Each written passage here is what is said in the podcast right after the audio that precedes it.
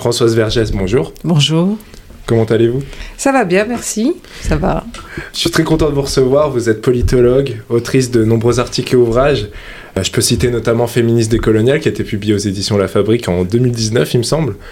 Aujourd'hui, vous revenez avec un ouvrage qui s'appelle Programme de désordre absolu, décoloniser le musée, qui est publié toujours aux éditions La Fabrique et qui s'ancre dans une actualité bien particulière puisqu'il y a eu en 2020 le mouvement Black Lives Matter. Il y a eu des mobilisations, des colonies displaced à New York. Et euh, dans ces manifestations, dans ces mobilisations, on a vu que le musée euh, n'était pas une, institution neutre. On a pu voir aussi des déboulonnages de statues, notamment à Paris avec euh, la statue de Colbert en face de l'Assemblée nationale. On pourra y revenir pendant l'interview. Celle de Robert Lee aux États-Unis. Tout d'abord, puisque c'est le sujet de cet ouvrage, en quoi le musée s'ancre-t-il dans une logique d'extraction, de colonisation dès son origine et en quoi cette logique demeure aujourd'hui oui, alors euh, le musée, c'est une invention européenne, c'est une invention du XVIIIe siècle qui fait suite à ce qu'on appelait les cabinets de curiosité où les aristocrates entassaient, je sais pas, des coquillages à côté de crânes, à côté de plumes. C'était cette idée de curiosité scientifique euh, qui allait avec les lumières. Et là, euh, ce qui se passe vraiment au XVIIIe siècle, c'est que ça commence à être ouvert au public. Voilà, le British Museum et le Louvre, comment, et puis d'autres, le musée d'histoire naturelle, commencent à être des musées qui sont ouverts, et donc des choses publiques. On passe là vraiment à l'institution publique. Et euh, ça va avec plusieurs choses. Ça accompagne le moment euh, du pic de la traite négrière, hein, puisqu'on oublie que c'est au XVIIIe siècle qu'il y a euh, beaucoup plus d'Africaines et d'Africains déportés qu'au XVIIe. Hein. on passe de 30 à 40 000 à 70 000 à 90 000 par an. C'est aussi le siècle des révolutions, révolutions anglaises, américaines, françaises et haïtiennes, qu'on oublie trop souvent. C'est aussi, euh, ben, c'est le siècle de l'expansion coloniale, des débuts de l'expansion coloniale, donc d'un enrichissement de l'Europe et de la possibilité, à cause du capital accumulé, euh, de commander des œuvres ou d'accumuler des œuvres. Et aussi de cette invention de l'art, qu'il y a quelque chose qui s'appelle de l'art. Euh, et qui va transformer des objets qui étaient euh, des objets usuels, peut-on dire, ou des objets qui étaient dans la vie sociale, rituelle, religieuse, en objets d'art. Donc c'est dès le départ une logique coloniale et une logique extractiviste. Et en quoi cela aujourd'hui demeure euh, Puisque quand on pense notamment, vous parlez des, objets qu'on va retirer complètement en fait de, milieu, et euh, cette logique qui demeure, qu'on peut la retrouver notamment dans la restitution des objets, qui avait été évoquée par Emmanuel Macron en 2017. En quoi, en fait, aujourd'hui, cette, euh, cette logique d'extraction demeure dans, dans ces institutions muséales-là?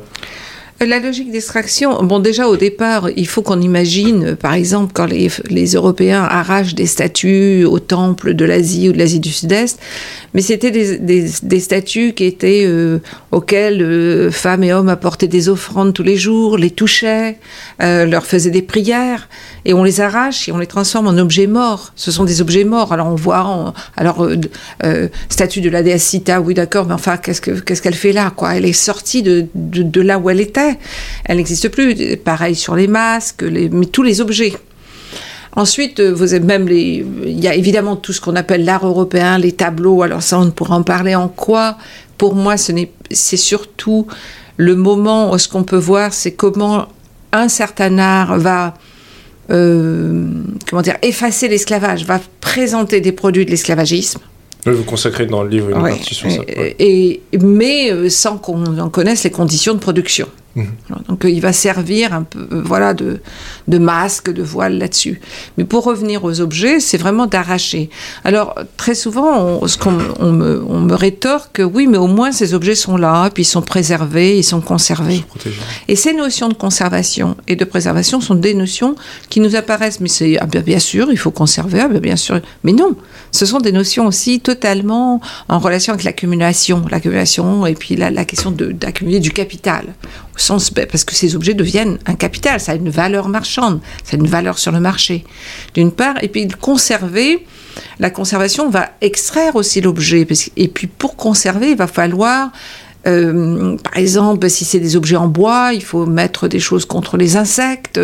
si c'est des objets, il faut mettre de la colle. Donc les objets en plus peuvent devenir toxiques. Des objets. Il y a une toxicité de l'espace de ce, de ce lieu. Puis la préservation au sens de pour toujours. Alors on va prendre par exemple un tambour, ça c'est plutôt au 19e siècle sur le continent africain. Mais ce tambour, il est là pour qu'on pour qu'on en joue. Et il est là, il va devenir, personne ne doit en jouer, puisque justement il devient un objet de musée, un objet d'art. C'est un objet vivant en fait. Et alors il, il perd sa vie au sens où il est là pour produire du son et participer à des fêtes ou des rituels. Donc déjà, il y a dans ces notions des notions extrêmement réactionnaires, au sens de, retirer de la vie, de, transformer des objets en patrimoine, au sens patriarcal du terme. Ça ne doit pas sortir de la famille, c'est là, ça devient la propriété du patriarche.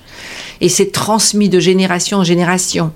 Et ça devient un devoir de les garder, mais on n'en sait rien finalement. On peut se dire, mais pourquoi je dois garder euh, l'armoire de l'arrière-grand-mère ou grand-père? Je pourquoi? Et ensuite, euh, cet arrachement oui, des, objets est, un, geste extrêmement brutal, extrêmement cruel. Et quand on me dit de nouveau, ben on les a préservés, je demande aux Français d'imaginer que, par exemple, un peuple, disons le peuple cambodgien, vient et arrache toutes les statues qui sont à Notre-Dame et les emmène à Phnom Penh et en fait un musée très bien, hein, très conservé, où il y aurait la statue de Saint Louis et puis de Saint, euh, je sais pas André, je sais pas, enfin tous les saints qui sont là, quoi, et les anges, etc. Tout ça bien conservé derrière des vitres et euh, tous les peuples viendraient euh, l'observer, ça serait le musée. Et voilà, 11e siècle, 12e siècle, 13e siècle, mais et on irait à Notre-Dame, il n'y aurait plus rien. Il n'y aurait plus rien, ce serait une coquille, euh, je veux dire, ce serait un bâtiment, mais vide. C'est ça que les Européens ont fait. C'est ça. Ils sont rentrés dans les maisons. C'est comme s'ils rentraient chez vous aujourd'hui, puis vous prenez des objets, qu'ils transforment en objets d'art, et voilà, vous en êtes privé. Si on ajoute à cela ce que vous dites dans le livre, euh, notamment toutes les règles de droit qu'ils appliquent et puis qui font que c'est impossible aujourd'hui. C'est impossible aujourd'hui. Et puis aussi, euh, ça, comment dire, ça acquiert une valeur qui fait qu'il y a des peuples qui peuvent même pas racheter. Parce que parfois, euh, on propose justement dans les restitutions, ben, rachetez-les. Mais ça atteint, parce que c'est rentré dans le marché. Et ça atteint des sommes que des peuples et des communautés ne peuvent pas. Il n'y a que des collectionneurs privés. Donc il y a aussi une privatisation, ça rentre dans un marché, on a transformé ces objets en marchandises. Et aujourd'hui encore, ça continue, puisque de toute façon, ces musées ne sont pas gratuits. Euh, on, est, on doit payer, on doit, il y a une relation euh, qui est construite à l'objet qui fait qu'on regarde ces objets comme euh, justement des objets morts sacrés. on ne sait pas ce que c'est exactement, c'est sorti de son milieu. Euh, c'est aussi, euh, il, continue à avoir une circulation des objets, des achats. Euh, et dans les collections que nous ne voyons pas, parce qu'en fait, dans les musées, on, nous ne voyons qu'une partie de la collection. Oui, dans l'ouvrage, je vous parlais de 60 000 objets qui dorment dans, dans les Par exemple, au musée de euh, on, on, ne sait même pas. Et, et, ces on ne sait pas du tout ce qu'il y a. Donc en plus, si vous voulez, il y a une euh, dans cette il y a extraction et puis euh, vraiment conservation au sens de c'est replié sur soi. Quoi. Je veux dire, c'est c'est caché, c'est le trésor caché. Et ce sont vraiment des, des, des, espaces qui se présentent comme neutres et qui sont des, des espaces très violents. Euh, vraiment basé euh, sur la brutalité. Euh, alors, et même les objets, quand on voit le Louvre, les grands de peinture, on fait aussi d'objets, de, parfois de vol et de pillage, on le sait pendant les guerres.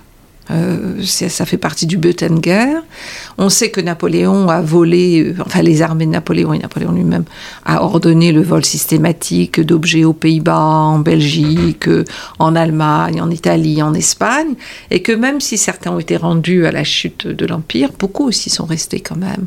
Et il n'y a pas seulement des, tableaux, il y a eu des archives, il y a eu des documents qu'il a pris.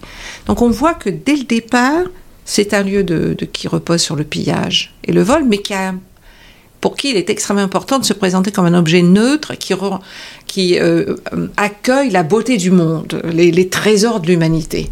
Et d'abord, pourquoi tout en Europe? Pourquoi, euh, pourquoi tous ces objets sont en Europe? Ce qui fait pas sens. Mais il n'y a absolument pas sens. Il n'y a absolument aucune raison. Et cette construction de nous gardons, nous, les trésors de toute l'humanité, parce que cette humanité n'en aurait pas été capable, mais bon, ah bon, pourquoi? Pourquoi elle n'aurait pas été capable? On ne saura jamais ce que des Africains, des Asiatiques auraient imaginé pour garder des choses, on n'en saura rien. Puisque de toute façon, l'Europe décide que c'est le musée, cette institution, et l'impose, l'impose au monde. C'est un modèle hégémonique aujourd'hui. puisqu'on parlait des objets et euh, de, du sens qu'ils ont ces, objets, puisqu'on parlait aussi du fait qu'on arrache des objets du contexte social dans lequel ils ont été faits. Euh, quand en 2017, justement, Macron il propose de restituer ces objets-là, aujourd'hui, il y en a beaucoup qui, qui, qui, parlent de cette forme d'hypocrisie. Vous en parlez dans l'ouvrage aussi, dans l'introduction notamment, euh, et du fait que justement, il y a ces 60 000 objets qui dorment. Euh, en quoi justement cette restitution des objets est, une hypocrisie justement? Elle est une hypocrisie. Bon, d'une part, évidemment, c'est une demande qui est faite par les pays indépendants depuis très tôt, hein, depuis les années 60, 70, très très très tôt. Et là, si ça avait été rendu à cette époque, les, pays africains, les États africains auraient peut-être inventé euh, comment, comment faire et comment le faire. Aujourd'hui, des conditions sont posées. Qu'est-ce que vous allez en faire? Où est-ce que vous allez le mettre? Donc ça va avec une structure qui est le musée, une institution, avec des formations d'historiennes et d'historiens de l'art qui sont des formations euh, quand même, euh, comment c'est une discipline euh, qui s'est développé en Europe aussi. Alors même si on y ajoute des choses qui sont pertinentes à des, à des aires de culture en Afrique, quand même, la manière d'enseigner est une manière, la manière de transmettre. Ensuite, il faut construire selon certaines normes qui ne tiennent pas compte du tout d'une économie ni même de ce que, par exemple aujourd'hui, euh, les défis que pose euh, la catastrophe climatique pour des endroits comme cela, la question de conservation.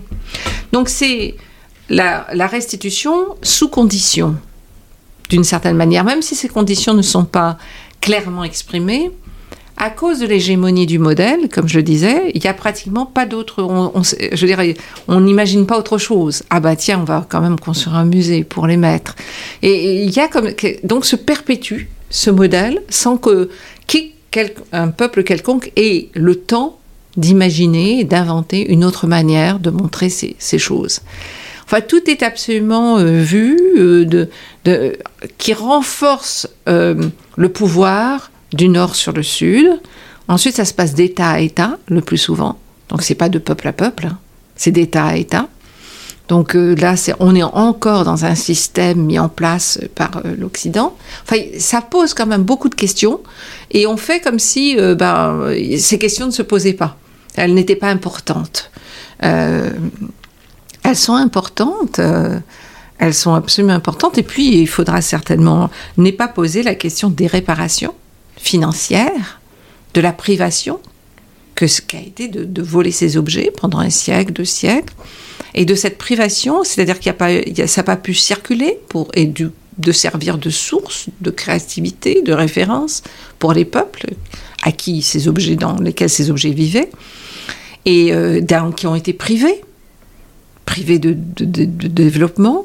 Et donc ces, restitutions devraient être accompagnées de, réparations financières mais vraiment financière, pour pouvoir développer, que chaque pays puisse développer son école d'art, s'il le faut, euh, la forme de musée, euh, euh, payer les architectes, payer les constructions, enfin vraiment, et que ce soit au peuple, ça devrait être au peuple de, de se demander ce qu'ils veulent faire et comment ils veulent le faire.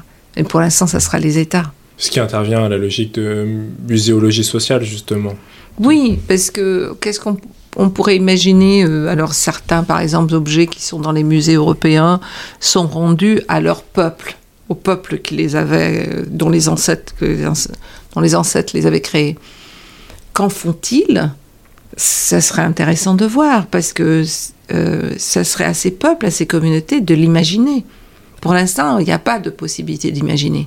Il n'y a pas de possibilité. De toute façon, on leur dit, ça sera dans tel musée à la capitale en général, ou dans une grande ville les, communautés n'ont pas leur mot à dire. Jusqu'à présent, n'ont pas eu leur mot à dire. C'est très difficile. Certaines se battent, mais c'est très difficile. Et les musées veulent garder, les grands musées européens veulent garder euh, la main mise. Et, et, pour finir, quand on dit le musée, il faut vraiment être toujours très, très, très, très précis.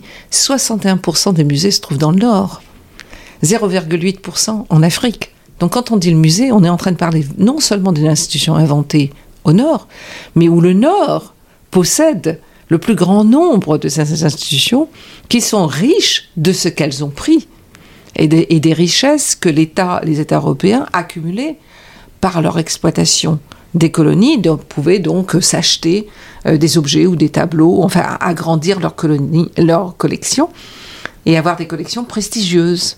C'est là où en fait la définition que propose l'ICOM et a proposé l'ICOM au fur et à mesure dans le temps, alors qu'il y avait déjà l'émergence des, des travaux postcoloniaux, elle pose problème en réalité, puisqu'il y a le musée dans sa conception même et obéit à un ordre, ce que vous parlez d'ordre. Et justement, ça me permet de venir à la question, euh, à une question qui est fondamentale, puisque c'est aussi le titre de l'ouvrage. Euh, vous parlez de programme des, ordres absolus, vous appuyez sur euh, une citation de Franz Fanon. Et euh, pourquoi avoir choisi ce titre et en, quoi consiste ce programme et qu'est-ce qui, constitue déjà cet ordre-là qu'il faut aujourd'hui déconstruire, qu'il faut, sur lequel aujourd'hui il faut poser un programme justement de désordre absolu? Alors d'une part, euh, j'ai emprunté cette, euh, cette citation de Franz Sadon parce que partout maintenant aujourd'hui tout se décolonise. Les musées sont dans des programmes de décolonisation et alors on va faire euh, une programmation décoloniale et puis une exposition décoloniale. Et je me suis dit mais c'est pas possible de transformer la décolonisation en quelque chose qui ne soit que comment dire une programmation un peu plus ouverte, disons. Parce que la décolonisation, quand c'est dans... une exposition par exemple. Oui, voilà. Bon, bah, et je veux dire, s'il est temps que les musées le font, le fassent. Bon, c'est quand même le minimum. Mais la décolonisation, si on le prend vraiment au sérieux, c'est ce que dit Fanon, c'est-à-dire la transformation de l'ordre du monde tel qu'il est. C'est, je veux dire, on ne peut pas, on va pas juste, comment dire, aménager ce monde.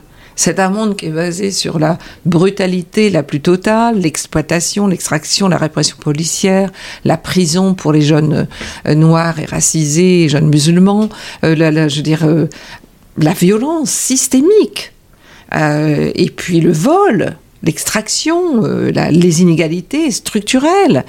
Et alors, il y aurait un endroit qui serait décolonisé. Ça serait le musée. Ah bon, c'est quelque chose qui flotte au-dessus de la société, qui flotte au-dessus du monde? C'est pas on ne peut pas décoloniser une institution si la société autour n'est pas décolonisée. Est-ce qu'on a vraiment décolonisé la société? Est-ce qu'on a décolonisé le monde? Donc, quand il dit, enfin non, la décolonisation est un programme de désordre absolu, puisque son objectif est de changer l'ordre du monde, je prends cela au sérieux, parce que pour moi, c'est cela la décolonisation. Sinon, c'est, appelons ça des réformes, des aménagements nécessaires, justifiés, légitimes, mais c'est pas la décolonisation.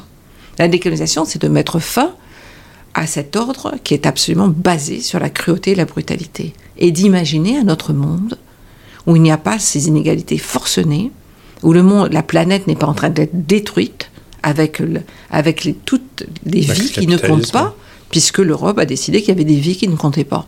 Et que ce modèle de régime économique est maintenant, s'était entendu à toute la planète. Donc pour moi, décolonial, et euh, moi, féministe décoloniale, je ne veux pas de ce monde. Je veux d'un autre monde. Donc je prends la décolonisation au sérieux, je dis programme de désordre absolu. Et si je l'applique à cette institution musée que je trouve quand même très centrale dans la construction de l'Occident, et dans la construction de l'Europe, et dans son hégémonie aujourd'hui, eh bien je pense que sa décolonisation est impossible. Parce que ça voudrait dire le démanteler tel qu'il est. Et peut-être inventer autre chose. Et on pourra y venir avec justement la question des postes-musées après. Et euh, c'est justement cet ordre qui propose justement qui, qui sous couvert de décolonisation, en réalité, c'est plutôt euh, ce que vous, parlez dans l'ouvrage d'antiracisme en fait néolibéral. Quoi, c'est pas réellement euh, c'est pas complètement repenser le musée. Non, il y a surtout, oui, en, Europe aujourd'hui, mais euh, alors il y a tous ces programmes de diversité, ces politiques de diversité, d'inclusivité, mais profondément, alors euh, ça ne change pas profondément. Alors évidemment, il y a quelques années, il n'y avait pas du tout ni de noirs ni de racisés dans les institutions. Maintenant, il y en a un peu plus. Il y aura quand même jamais une femme voilée. Euh, donc il y a quand même des choses qui restent en dehors. Il n'y aura jamais vraiment les classes populaires, les classes prolétaires. Et on voit qu'il y a un certain rejet dans l'ouvrage. Donc de toute façon, la structure va rester bourgeoise. Je veux dire, on est dans un monde dirigé par les, classes, les classes dominantes, ça existe. Et on le voit très fortement en France aujourd'hui, en, 2023.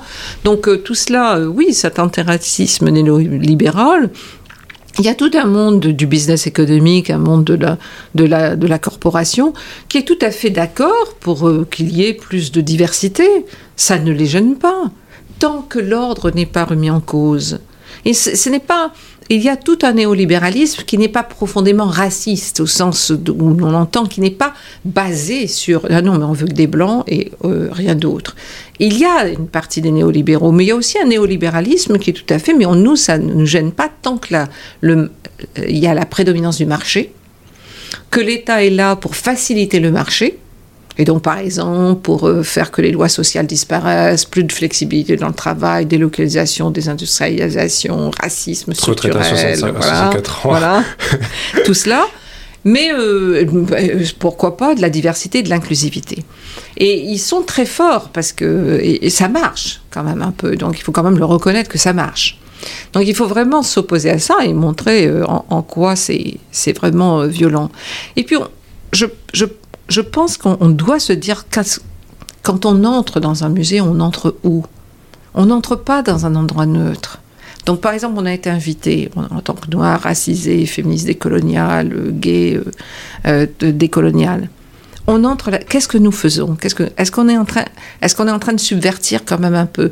Je ne dis pas qu'il ne faut pas du tout y aller, mais il faut quand même se dire où je vais, où est-ce que j'entre? C'est aussi, je le rappelle dans le livre, euh, c'est des endroits où il y a énormément de restes humains. Et pour moi, c'est quelque chose de très violent, ça. Je veux dire, de savoir, il y a des crânes, des cheveux, des morceaux de bras, des qui ont été pris à des femmes et des hommes sur le continent africain, les continents des Amériques et en Asie. C'est une violence. Je veux dire, c'est, ces musées, c'est des sépultures, c'est des, des, tombes. Euh, je veux dire, c'est, quand même, on devrait se poser la question. Vous voyez, on ne devrait pas accepter la neutralité que l'endroit propose.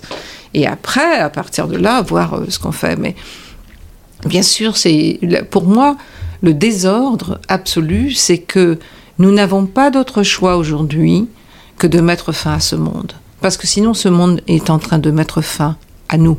À l'humanité. À toute une humanité qui ne compte pas, parce qu'eux, ils s'imaginent qu'ils iront dans des enclaves ou sur Mars ou va-t-on savoir où. Mais on, voit bien. Je veux dire, il y a des, quand même, on l'a vu avec les pandémies, euh, qui a été le plus touché Les communautés noires et racisées. Ça, ça a compté. y compris en France ou... Y compris en France. Ça a compté, ça n'a pas compté. Ça n'a pas... Et si on ne prend pas ça au sérieux, si on ne prend pas au sérieux la brutalité de, ce, de, cette économie néolibérale, eh bien, on s'illusionne en pensant que oui, nous, on aura quand même un petit morceau. Mais ce morceau, on nous le laisse, mais un jour, si on a besoin de ce morceau, on nous chassera. Hein. C'est ce qui se passe de toute façon. Euh, même, euh, je pense à, par exemple au travail de Rouya euh, récemment, qui montre mhm. justement peu à peu ce pacte où il laisse même un morceau à, aux Blancs, il va être pris aussi tôt ou tard. Oui, même les Blancs vont être pris. Alors il y a eu, il y a eu évidemment comment dire, l'offre qui a été faite aux Blancs, notamment aux États-Unis, on le sait, puisqu'il y avait eu une alliance juste après l'abolition de l'esclavage, euh, ce moment de la reconstruction dont, Du Bois parle, et qu'il a fallu absolument interrompre. C'était la plus grande peur. C'est la plus grande peur des classes dominantes, qu'il y ait des alliances. Euh, ça a toujours été cette peur.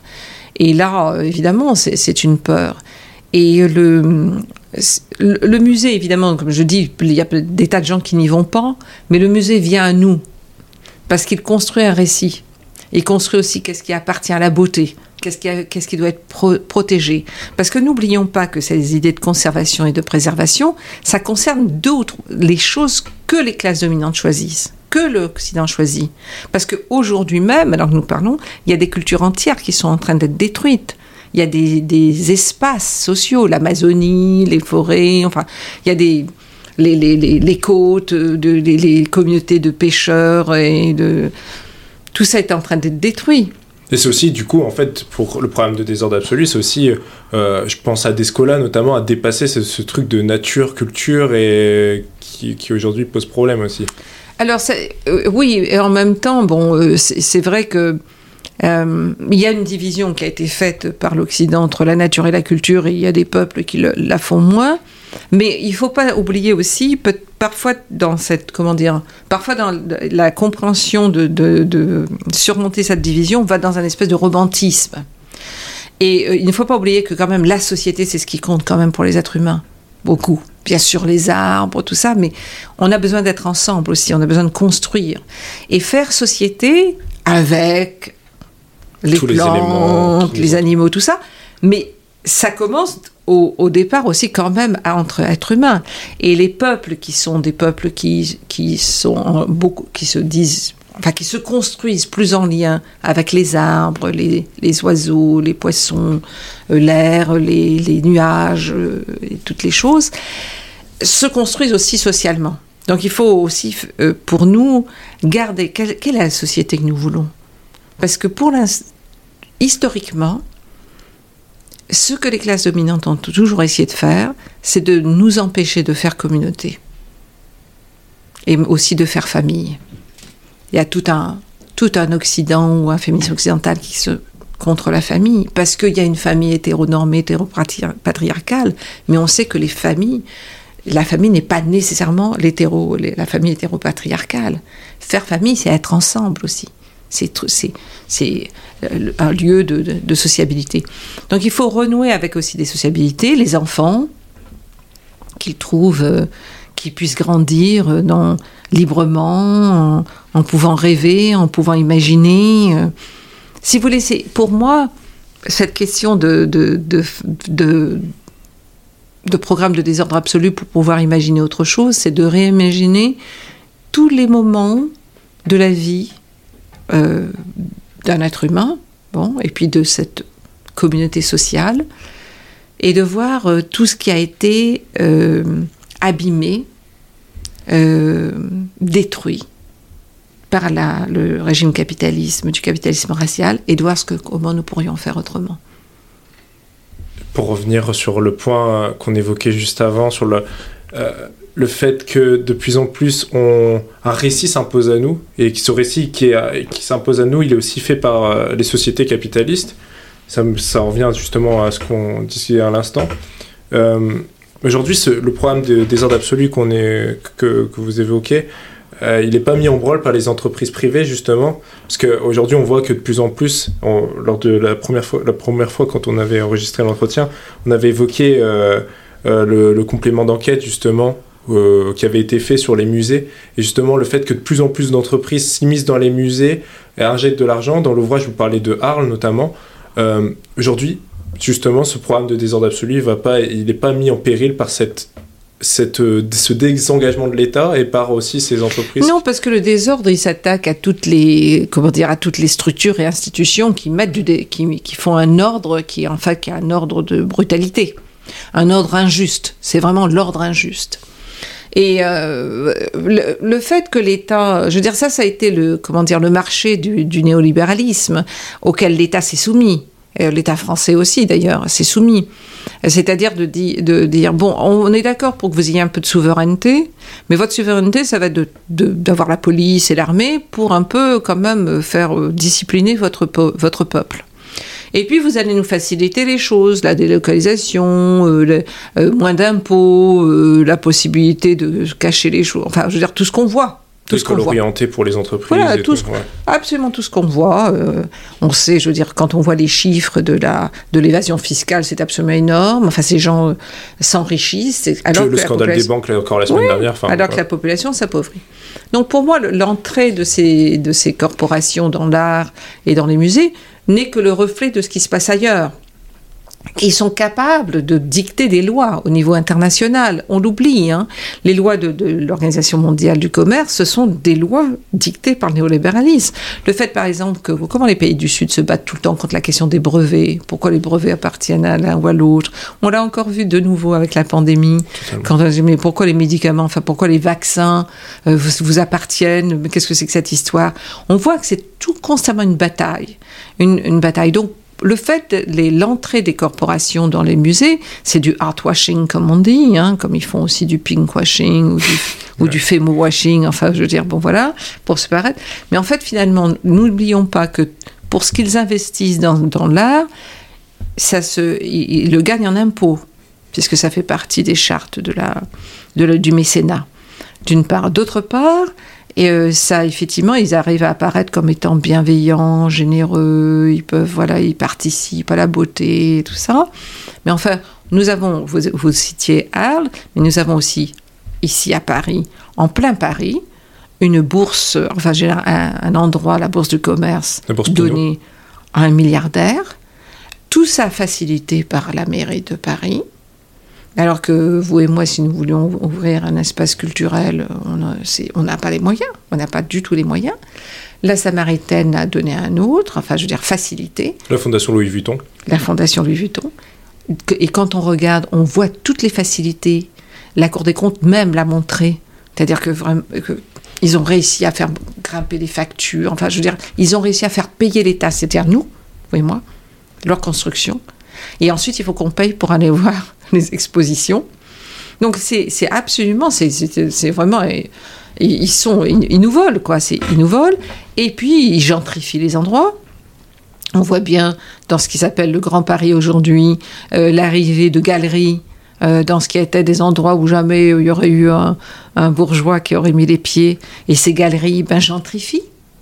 Et on repousse les populations. On repousse les populations qui, elles, vont venir balayer dans ces endroits ou les garder et qui seront, euh, qui vivront à 3 heures de là, à 4 heures de là, ou qui vont servir à manger. Je veux dire, c'est absolument une économie basée sur l'exploitation profondément. Et c'est, il faut qu'on fasse attention. Il y a une vitrine L'art devient une vitrine. Et on peut inviter des jeunes à venir faire des tas de choses, et même des jeunes de banlieue. Mais je veux dire, euh, on rentre dans un lieu qui a réussi, qui est le dernier presque endroit qui a réussi à, masquer sur quoi il est fondé. Je veux dire, euh, alors que nous savons que l'université c'est problématique, l'école c'est problématique, le travail c'est problématique, les transports c'est problématique, et le musée, on arrive, on a, il a réussi à se transformer en temple du neutre, de l'objectivité, où finalement ce qui passe, ben oui, mais quand même, c'est quand même pas si mal, c'est quand même mieux que rien. Et cette formule, c'est mieux que rien, nous est rentrée dans la tête. Et on pense que oui, parce que quand même, c'est mieux que rien. Et c'est de la colonisation. C'est de la colonisation, de la colonisation, pacifiée. Oui. Bon, on nous tape pas sur la tête avec une matraque, on nous fait croire que tout ça, c'est pour notre bien. Mais pendant ce temps-là, euh, des milliers d'enfants n'ont pas accès à, l'éducation, au travail. Euh, euh, des jeunes africains meurent tous les jours dans la Méditerranée. Enfin, je veux dire, le musée sert et le, est un des meilleurs comment dire, masques aujourd'hui au sens de, masquer les choses de cette cruauté. Parce qu'il a réussi à se construire comme neutre. Est-ce que justement la nouvelle muséologie, puisqu'il y a vraiment une distinction aussi dans, dans la muséologie, dans l'étude du musée, entre la muséologie, la première muséologie qui a étudié les musées, et la nouvelle muséologie, justement, est-ce que la nouvelle muséologie n'a pas eu un apport justement il y a eu beaucoup dans, les musées quand même beaucoup de, comment dire de mouvements, euh, de se soucier, d'être ouvert à plus de public, de de faire que ce soit moins bourgeois. Euh, oui, il y a des efforts parce qu'il y a aussi des nouvelles générations euh, de gens qui sont rentrés dans les équipes et qui ont voulu que ça change un peu. Il y a aussi de nouvelles expositions. Tout ça fait partie, on peut dire, oui, d'un comment dire d'un mouvement un peu qui, qui est aussi sous la poussée des, protestations et, d'exigences. Donc, si vous voulez, le, musée n'a pas échappé à, ces mouvements, mais ce n'est pas ça de la décolonisation. La décolonisation, pour moi, c'est euh, de nouveau, enfin, les questions que nous avons euh, posées, c'est-à-dire qu'est-ce qu'on veut conserver, comment, pourquoi, qu'est-ce que nous voulons transmettre, qu'est-ce que ça appelle l'art, euh, qu'est-ce que ça veut dire de montrer cela comme ça, dans, un, dans, un, dans ce genre de salle? Enfin, toutes ces questions qui sont Maintenant, mais non, mais c'est comme ça. Mais non, c'est pas comme ça. Il n'y a pas de raison que ce soit comme ça. Peut-être non, il y a peut-être d'autres manières de faire. Essayons. C'est ça qui va être le plus subversif. C'est ça qui va être le programme de désordre absolu, parce que ça sera dans nos têtes aussi, de sortir de ce qui, de ce que nous, de ce que nous pensons comme euh, ah non mais c'est évident, mais c'est comme ça. Mais, comment tu veux faire autremment Ah ben oui, ben on va, on va essayer, on va essayer de l'imaginer. Et justement, c'est toute la dernière partie aussi de l'ouvrage sur laquelle euh, vous réfléchissez à comment faire autrement le musée. Et ça, c'est le fruit aussi de vos travaux que vous avez fait. Euh, vous avez travaillé notamment sur euh, le MCUR, la maison des. Je, je crois que j'ai. Des civilisations et de l'unité réunionnaise. C'est ça, exactement. Merci beaucoup.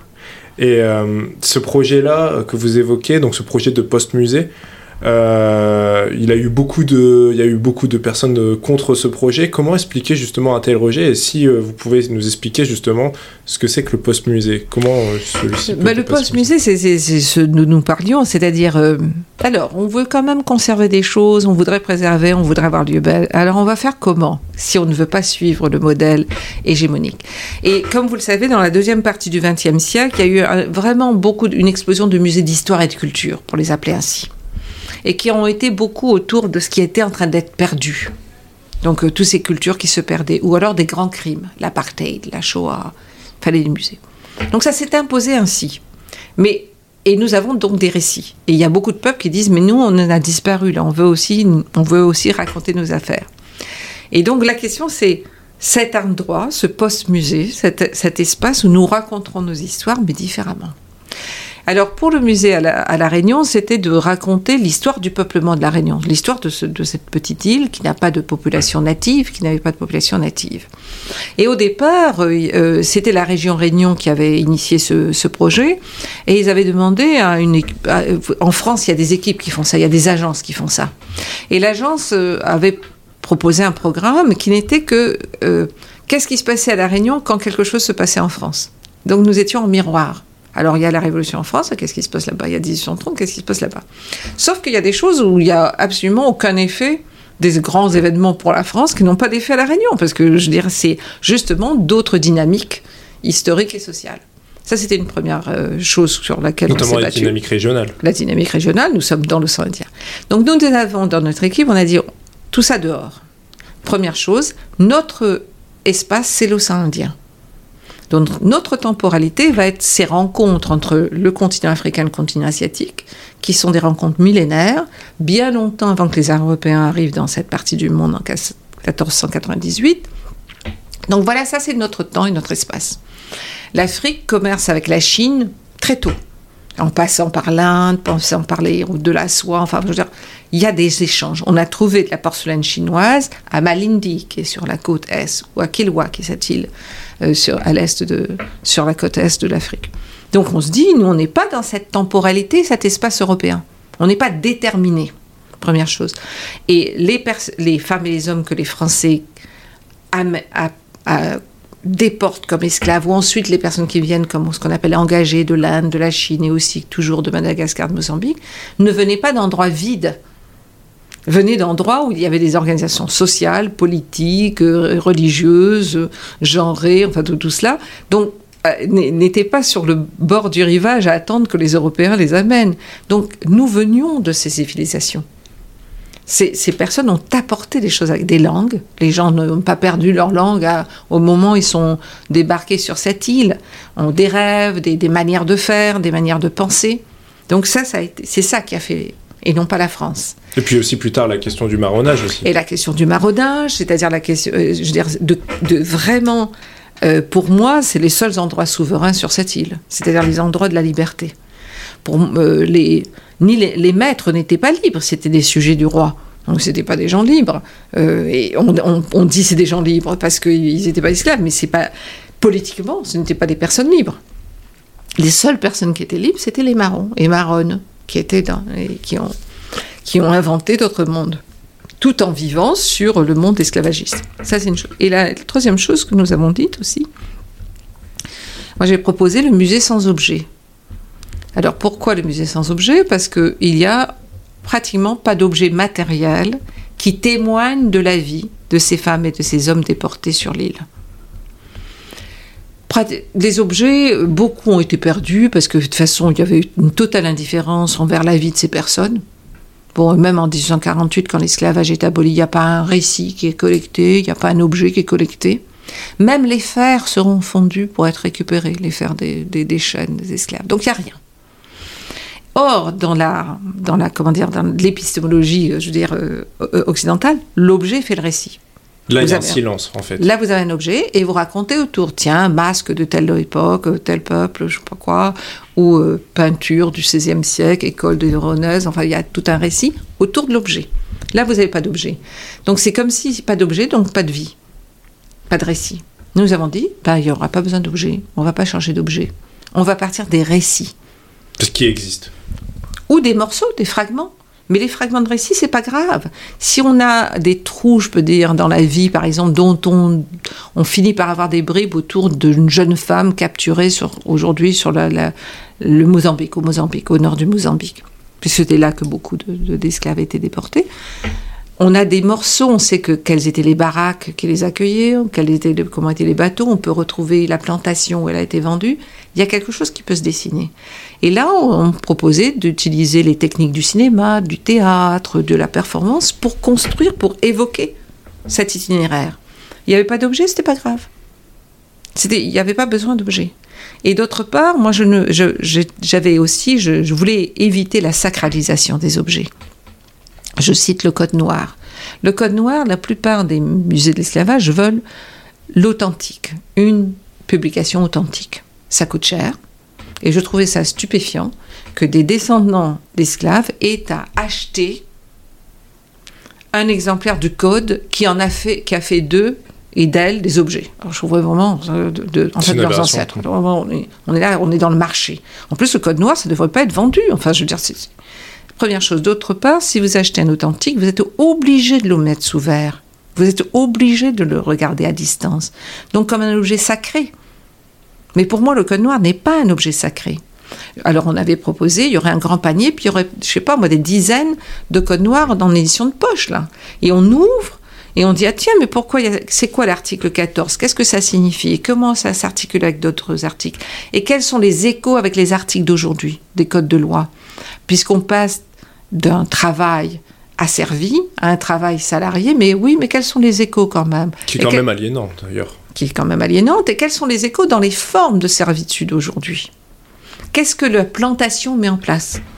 Comme, comme forme sociale, économique et politique, et raciste et genrée Et ça, c'est pas avec des objets que vous pouvez le dire. Donc on allait aussi beaucoup faciliter les échanges, les conversations. Euh, je veux dire, l'endroit où on allait avoir des conversations, on voulait pas le mettre à l'extérieur parce que c'est souvent à l'extérieur, parce que la visite de l'objet, ça doit, de, par exemple du musée, ça doit se faire dans le silence et tranquillement. Et nous, c'était au milieu, on avait appelé ça le théâtre de l'oralité. Et dans ce théâtre de l'oralité, on aurait parlé. On n'avait pas peur qu'il y ait du bruit. Ça doit être un lieu de vie. Un lieu de vie. Un lieu de vie. Il y aurait eu très peu de séparation entre justement euh, la culture, si on peut dire la nature, c'est-à-dire les liens entre jardin et intérieur auraient été beaucoup plus souples, parce que si vous en avez marre, vous pouvez sortir et puis vous asseoir sous un arbre et rêvasser, parce que finalement c'est fatigant. Euh, on voulait aussi que pratiquement toutes les langues qui, auraient, qui ont été parlées sur cette île soient entendues, parce qu'il y a eu, toutes ces langues ont été parlées. Et l'hégémonie du français, ça ne va pas.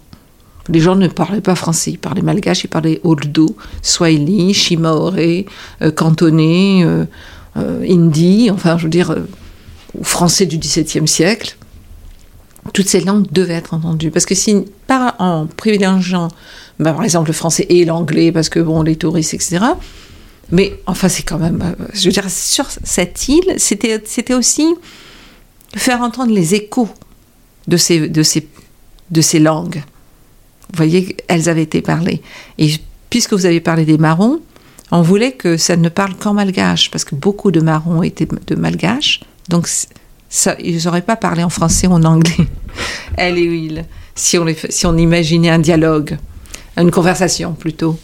Et, euh, et ben, ça aurait été en malgache, et puis peut-être aussi en swahili, parce que ces personnes n'allaient pas parler en français. C'est pas vrai. Donc il y avait quelque chose, et alors, alors on, nous disait, mais alors ça sera traduit.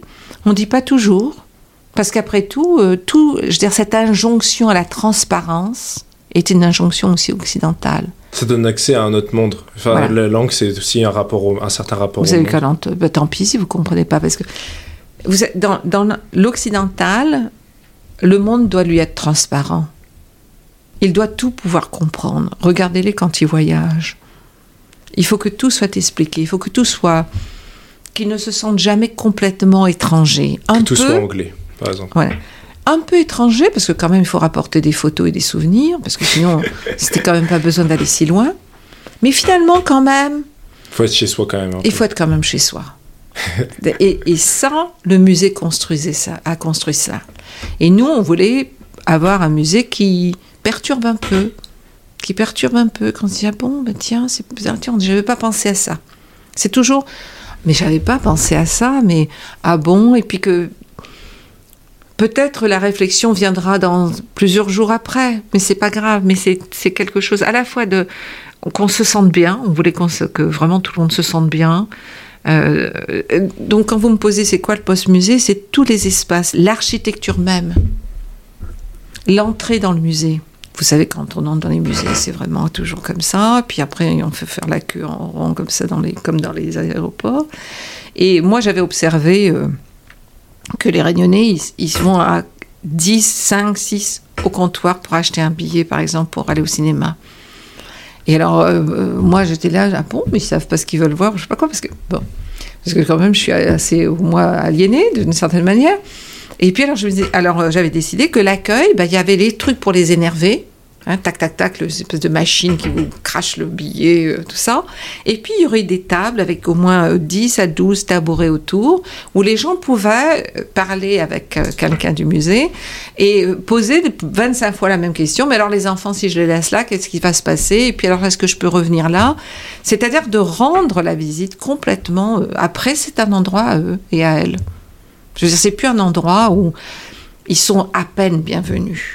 À peine. Donc le post-musée, c'est tout cela auquel il faut penser. Quelle architecture? Comment? Comment l'espace Quand j'entre, j'ai pas le corps. Je me dis oh là là, il faut que je fasse attention, fasse pas de bruit, je m'asseye pas n'importe comment. Il faut que penser aux questions des langues, aux questions des textes, aux questions de. Je veux dire, tout cela, c'est le musée. C'est pas simplement ce qui va être sur les murs ou ce qui va être sous verre. Et on a tendance à penser que changer le musée, c'est changer ce qu'il y a sur les murs. Alors que c'est aussi partir des récits plutôt que des représentations. Voilà.